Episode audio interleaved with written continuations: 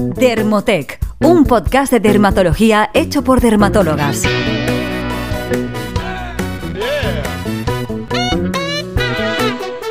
Bienvenidos a un nuevo episodio del podcast de Dermotec, un podcast sobre dermatología, estética y cosmética hecho por dermatólogas.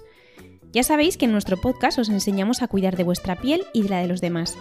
Yo soy la doctora Inés Escandey y hoy estoy con la doctora Laura Berbegal. Hola Laura. Hola Inés, ¿qué tal? Muy bien, ¿y tú? Aquí estamos, bien. ¿Preparadas para un nuevo episodio? Sí. Bueno, hoy vamos a hablar de algo un poco diferente porque casi siempre, bueno, ya sabéis que os hablamos mucho de temas más relacionados con el autocuidado, que incluyen cosmética, pero bueno, eh, hemos pensado que este tema realmente es importante y, tiene mucho que ver con el autocuidado, porque al final vamos a hablar de cáncer cutáneo. Y, yo creo que, esto es un tema que merece la pena, ¿no, Laura? Sí, además, bueno, es verdad que es un poco más científico y a lo mejor no es a lo que os tenemos habituados, pero creemos que es importante tener un podcast sobre este tema y, y, la verdad es que seguimos viendo muchas dudas en la consulta. A mí me siguen preguntando, incluso afirmando que se aplican solo protector solar en los lunares para que no se quemen o, cuando a veces les explico que, que, la lesión que hay que quitarles es por el sol que han tomado y, o que se les ha acumulado en su, en su piel, me dicen yo nunca tomo el sol y la verdad que donde vivimos eso es muy complicado. Así es que, bueno, yo creo que siguen habiendo muchas dudas al respecto. Sí, claro, está claro. Y bueno, pues no penséis que hoy vamos a explicaros procesos oncogénicos ni vamos a irnos a temas eh, súper científicos, porque lo que queremos hacer es hablaros un poco de los tipos más frecuentes de cáncer de piel que vemos en la consulta que sepáis qué factores de riesgo son los que existen para poder desarrollarlos con más facilidad cuáles son los signos de alarma ante los cuales deberíais consultarnos, consultar a vuestro dermatólogo lo antes posible y que identificando todas estas cosas pues podamos entre todos eh, mejorar un poco el pronóstico del cáncer cutáneo. Exacto, sí, venga, vamos a meternos en materia si quieres y a dar algún dato. La verdad es que normalmente en dermatología hablamos de dos grandes grupos de, de cáncer de piel, ¿no? Por una parte está el cáncer de piel no melanoma, donde se engloban dentro de este varios subtipos y el cáncer de piel melanoma, ya que por, por, un lado el origen celular es distinto, pero es que por otro también la mortalidad también es distinta, el comportamiento, el manejo, etc. Entonces, eh, bueno, eh, empezamos con el primer grupo, que sería el cáncer de piel no melanoma, donde los tipos más frecuentes es el carcinoma vasocelular y el carcinoma espinocelular o epidermoide. Y además de estos dos, pues también existen otros tipos de cáncer de piel, pero bueno, digamos que estos son los dos principales protagonistas y en los que nos centraremos más hoy. Claro. Eh, vale, Inés, pues eh, vamos a entrar en materia si quieres, vamos a dar algunos datos. Normalmente en dermatología distinguimos dos grandes grupos ¿no? de cáncer de piel. Por una parte está el cáncer de piel no melanoma, donde se engloban varios subtipos, y por otra parte está el cáncer de piel melanoma. Y es que es importante diferenciar estos dos grandes grupos porque aparte de que el origen celular es distinto, por otra parte, eh, la mortalidad entre ambos es diferente, el comportamiento y el manejo que hay que tener también. En cuanto al primer grupo, que habíamos dicho que era el cáncer de, eh, piel no melanoma, tendríamos al carcinoma vasocelular y al carcinoma epidermoide o, espinocelular. Y además de estos dos, pues existen otros tipos de cáncer de piel, pero bueno, yo creo que no entraremos hoy en, en más detalle porque, porque estos son los dos principales protagonistas. Y luego, por otra parte, pues el cáncer de piel melanoma, el comportamiento, como he dicho antes, pues es bien diferente y, bueno, luego nos metemos un poquito más en, materia. Claro, pues vamos a hablar, si quieres, un poco más de estos tres tumores, que son los más frecuentes, los más importantes, y, y tampoco vamos a dar aquí una clase de dermatología oncológica avanzada. Entonces, el primero de ellos sería el carcinoma vasocelular, que es el cáncer más frecuente del mundo. Y de hecho, cuando se combina la incidencia, es decir, el número de casos con el epidermoide, o sea, lo que Laura ha dicho que es el grupo de cáncer de piel no melanoma, constituye el tipo de cáncer más frecuente, incluso si lo comparamos con todos los otros cánceres, es decir, de todos los otros órganos eh, combinados. Y además, la incidencia de estos tumores sigue aumentando. Esto es muchísimo, porque aunque no hayáis escuchado mucho hablar del carcinoma masocelular, eh, nosotras realmente estos tumores los vemos todos los días en la consulta. Y bueno, ¿cuáles son los factores de riesgo para desarrollar un carcinoma vasocelular? Bueno, eh, aparte de todos los factores genéticos, realmente Eh, la edad es un factor de riesgo como ocurre en casi todos los cánceres. Es decir, aunque lo veamos en personas jóvenes, que no es raro, y de hecho puede aparecer incluso en veinteañeros y, y adolescentes, pero esos casos son muy infrecuentes, lo normal es verlo en personas mayores. Y por otro lado, la radiación solar va a estar muy implicada en su aparición. Por eso, haberse expuesto al sol de forma frecuente desde la infancia y tener una piel clara van a ser dos factores que van a predisponer para el desarrollo de este tipo de tumor. Exacto, y cómo se presenta, ¿no? Que al final eh, creo que es muy importante que al final la gente sepa un poco eh, cuándo tiene que consultar, cómo se presenta. Pues muchas veces eh, los pacientes cuando venís a la consulta pues nos habláis de un granito, un bultito de color así como rosado, rojo, que la verdad que no duele la mayoría de veces y que va creciendo de forma lenta y pero que no se cura, ¿no? Muchas veces decís, es que tengo una herida ahí que no se cura, una costra que cae, vuelve a salir, pues esto puede ser la forma de presentación de un carcinoma eh, vasocelular. Deciros que sobre todo aparecen zonas que han estado expuestas de forma crónica al sol, como puede ser la cara, orejas, hombros, brazos, ¿no?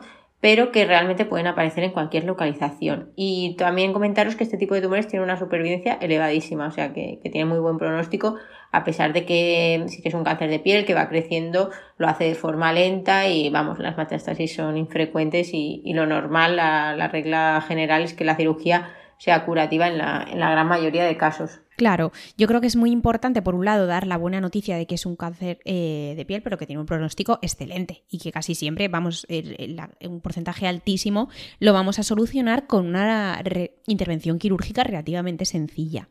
Pero lo que muchas veces nos pasa en consulta es que los pacientes no llegan a ser conscientes de que las cicatrices de, de estas cirugías van a quedar, ¿no? Y que pueden pueden llegar a ser muy visibles dependiendo del tamaño de la lesión y que muchas veces van a estar en zonas muy expuestas como en la cara. Entonces, si nos diagnostican un vaso celular, pues no hay que asustarse porque sabemos que la supervivencia va a ser eh, altísima, que no vamos a tener ningún problema probablemente con eso, pero sí que es posible que tengamos una cicatriz en alguna zona visible. Entonces, de nuevo, eh, sorpresa, fotoprotección, muy importante. Cuanto mejor la hagamos y la hagamos mejor desde la infancia, menor será el riesgo de desarrollar este tipo de, lesiones en la vida adulta. Y bueno, pues con esto ya si quieres pasamos al siguiente tipo, ¿no? Que sería el epidermoide. Vale, pues sí, el carcinoma epidermoide también es un tumor bastante frecuente y su incidencia también está aumentando notablemente. Sobre todo el aumento en la incidencia se debe al envejecimiento de la población, ya que lo más frecuente es ver este tipo de tumor en personas más mayores. Eh, normalmente el, eh, a diferencia del vaso celular, pues este, bueno, el vaso celular también hemos dicho, ¿no? Que sobre todo aparece en zonas de exposición solar crónica, pero este eh, con más frecuencia, ¿no? Casi siempre lo vemos o en cara, o en manos, orejas, cabeza de, de pacientes que a lo mejor no tienen pelo y tienen mucho daño del sol acumulado, sobre todo gente pues que trabaja, ha trabajado al aire libre, como agricultores, jardineros, obreros y que al final pues eso llevan mucho año de sol acumulado en su piel y no solo vemos el carcinoma, sino que alrededor muchas veces pues vemos otros signos ¿no? de exposición crónica como arrugas, manchas, incluso queratosis actínicas, que son estas lesiones que a veces son rasposas y que no, son tumores, pero sí que son precancerosas ¿no? y, que, y que a la larga se pueden convertir en estos carcinomas epidermoides. Claro, en este caso mm, sí que es verdad que a diferencia del vaso celular, cuando nos aparece un carcinoma epidermoide, vamos a ver una lesión bastante diferente. En este caso van a ser pápulas, es decir, granitos o nódulos, ya bultos más grandes, pero que crecen más rápido. Son mucho más rápidos que los vasocelulares, normalmente en pocos meses. A veces no duelen, pero en este caso, y a diferencia también del vasocelular, sí suelen doler. Y muchas veces están cubiertos por una escama muy gruesa que les da un aspecto como muy característico, ¿no? Como de una costra muy fea encima de una lesión que además ha crecido rápidamente. ¿Y cómo se tratan? Pues otra vez quirúrgicamente, o sea, la cirugía va a ser el tratamiento y también, por suerte, va a ser curativo en la gran mayoría de los casos. Eh, ¿Y qué ocurre? Pues que normalmente en estos casos sí que la agresividad es un poco más variable, es decir, el pronóstico es muy bueno, pero no tan excelente como el de los vasocelulares, ¿no? Porque aunque la gran mayoría no van a aumentar la mortalidad, pues sí que hay algunos factores de riesgo, como pacientes pues, que tienen una inmunosupresión o, cánceres más agresivos, que en este caso, pues bueno, sí que podrían metastatizar y requerir varias intervenciones u otro tipo de tratamientos. Exacto. Y bueno, ya por último nos queda hablar del melanoma e incluso quizá el más importante. Eh, esto es así porque el, melanoma tiende a ocurrir desde edades muy precoces, ¿no? Y la supervivencia en gran medida depende de lo pronto o tarde que, lo, que lo diagnostiquemos y que lo, y que lo tratemos, ¿no? Entonces, por eso los dermatólogos hacemos tantas campañas de concienciación sobre el cáncer de piel, especialmente sobre este, sobre el melanoma, porque la extirpación, digamos, la, quitarlo pronto es la clave en el pronóstico, ¿no? Cuanto antes mejor. ¿Y qué factores de riesgo encontramos con el melanoma? Pues de, de, nuevo la piel expuesta al sol, aunque en este caso lo que más se ha relacionado es la exposición intermitente, es decir, en zonas que normalmente no llevamos ropa, pero que a veces sí que nos exponemos de forma muy intensa. Algunos días, por ejemplo, pues eh, la espalda, las piernas, que muchas partes del año van tapadas, pero luego vamos a la playa, nos las quitamos y tiene una exposición intermitente y muy intensa. Entonces las quemaduras de solares, sobre todo en la infancia, pues son un factor de, riesgo muy importante. Y luego la piel clara, pues también es un factor de riesgo. Y, bueno, como he comentado, pues acordaos que los melanomas aparecen en gente joven, por ejemplo, frecuente, como he dicho, en espalda, piernas, brazos, aunque realmente pueden aparecer como cualquier cualquiera de los otros tumores en cualquier parte del cuerpo, pero hoy hablamos de lo que es más frecuente, ¿no? Claro. Bueno, entonces ahora viene lo complicado y lo, y lo más importante, yo creo que el mensaje más importante del episodio de hoy es cómo identificamos un melanoma. Bueno, eh, saber identificar un melanoma es muy complicado, para eso nosotras hemos estudiado tantos años, pero realmente sí que podemos dar algunas pistas de qué debe hacer que se nos enciendan las alarmas, ¿no? Eh, cuando tenemos un lunar y, y, ese lunar puede ser peligroso, ¿no? Entonces, para empezar, ¿tenemos que preocuparnos más por los lunares que tenemos o por los nuevos? Bueno, pues realmente en las personas adultas el 70% de los melanomas van a aparecer sobre un lunar nuevo. O sea, el melanoma va a aparecer eh, en, una piel donde previamente no había ningún lunar y aparece de nuevo el melanoma. Mientras que un 29% va a aparecer sobre un lunar que ya teníamos y que empieza a cambiar. Es decir, que nos debe asustar más un lunar nuevo que aparece de repente que alguno de los que ya tenemos. Y cuando un lunar nos preocupa, ¿qué debemos hacer? Pues tenemos que pensar en la regla ABCD, que probablemente sea la más sencilla de aplicar para todo el mundo.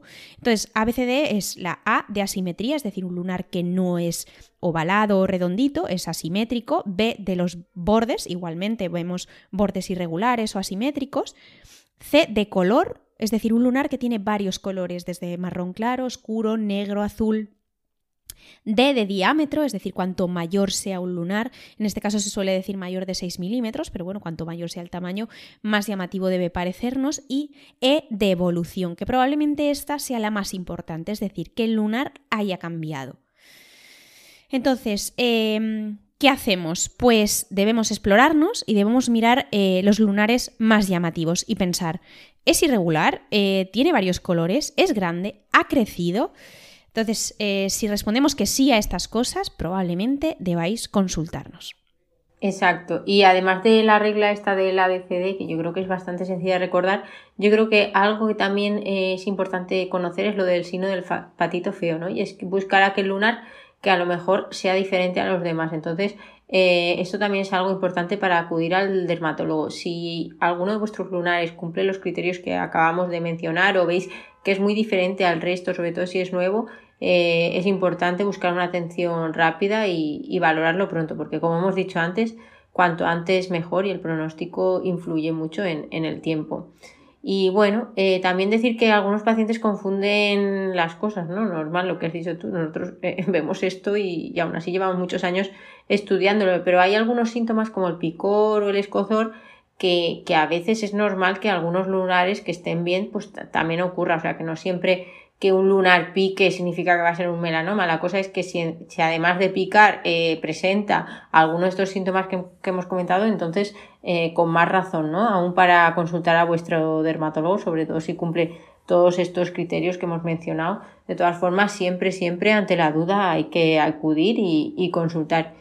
Y bueno, yo creo que ya para ir resumiendo un poco, pues acordaros que el melanoma, digamos que es, el, es un tumor maligno que crece rápido, que además eh, puede aparecer en gente joven y que muchas veces pues comienza como un lunar, sobre todo nuevo, ¿no? A veces aparece, como ha dicho Inés, sobre alguno previo, pero muchas veces de nuevo y que crece progresivamente con varios colores, no solo marrón, muchas veces aparece negro, blanco, rojo, azulado Y, lo más importante de todo es que hay que consultar pronto porque, porque el tiempo eh, pues corre a nuestro favor. Y ante la duda, por favor, siempre consultad.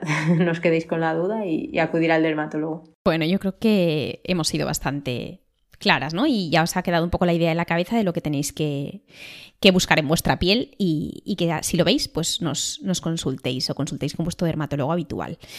Entonces, si te parece, vamos con esta última sección de preguntas rápidas y respuestas aún más rápidas, en las que hemos hecho algunas preguntas que son típicas, que, escuchamos mucho en la consulta, y a ver si solucionamos algunas dudas. Venga, te pregunto, Laura. Vale.